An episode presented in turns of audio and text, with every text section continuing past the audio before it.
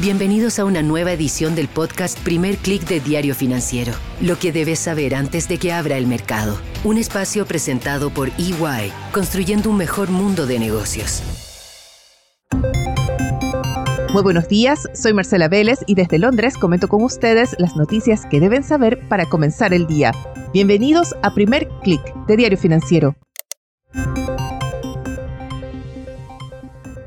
Hola a todos, bienvenidos a un episodio especial de Primer Click.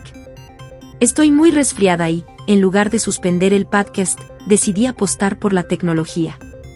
El episodio de hoy es narrado por Catalina, una voz generada por inteligencia artificial. También es una jornada especial para los mercados.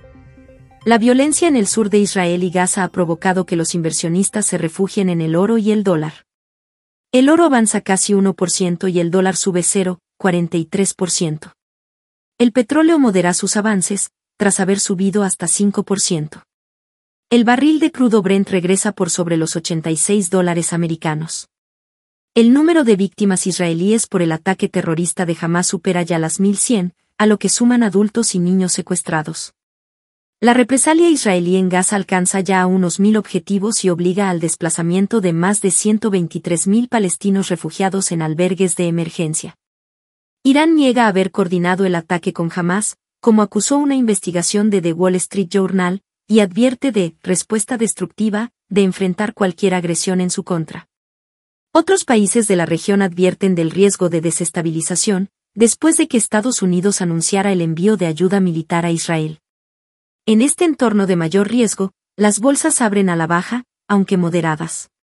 El stock 600 europeo cae 0,11% y los futuros de Wall Street se alinean con caídas de entre 0,6%.